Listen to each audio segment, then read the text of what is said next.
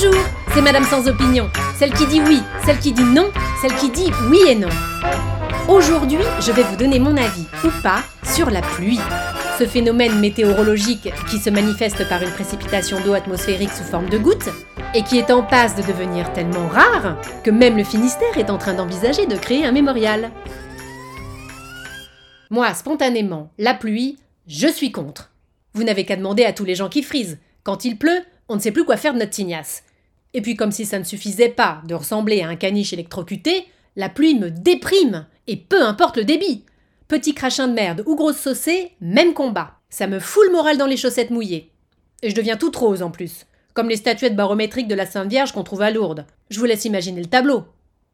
Après, mon problème, c'est que j'aime bien picoler. Or, qui dit déficit pluviométrique dit sécheresse des sols, et qui dit sécheresse des sols dit vignoble en difficulté. Résultat, je vais encore me retrouver à payer mon cubi de listel à 15 balles ou plus cet été. Voilà ce qui me pend au nez. Non, vous voyez, je crois que je préfère encore me faire greffer une capuche de pluie. Mais par pitié, qu'on ne me retire pas le rosé. Enfin bon, en attendant, ce que j'adore, c'est tout ce qu'on fait pour que la dite pluie revienne. Il y a les initiatives individuelles, bien sûr, comme le 18 mars dernier à Perpignan, où une procession religieuse a eu lieu pour implorer Saint Godéric, le patron des agriculteurs. Et le pire, enfin le mieux, enfin bon bref, c'est qu'il a plu quelques heures après. Comme quoi, on se fout de la gueule des Indiens d'Amérique qui continuent à se mettre des plumes sur la tête et ailleurs, mais ce sont parfois les bonnes vieilles méthodes qui fonctionnent le mieux. Moi, par exemple, je continue à appliquer un remède de ma grand-mère, je cloue de l'ail sur ma porte pour repousser les vampires et les huissiers. Eh ben ça marche nickel Enfin, surtout pour les vampires. Et puis il y a les initiatives du gouvernement aussi, qui monte au créneau avec son plan O. O-E-A-U, comme H2O, hein. Pas la lettre O, même si c'est vrai que sur le moment j'ai eu un coup au cœur. Je me suis dit qu'à deux lettres près, M. Macron nous proposait un plan Q. Alors qu'en réalité c'est juste un plan B. Enfin un plan O. Alors dans le principe je trouve ça super de miser sur la sobriété hydrique pour nous faire oublier qu'on n'aura pas de retraite. Mais ces idées sont d'un classique. Alors que moi, des idées originales, bah j'en ai plein.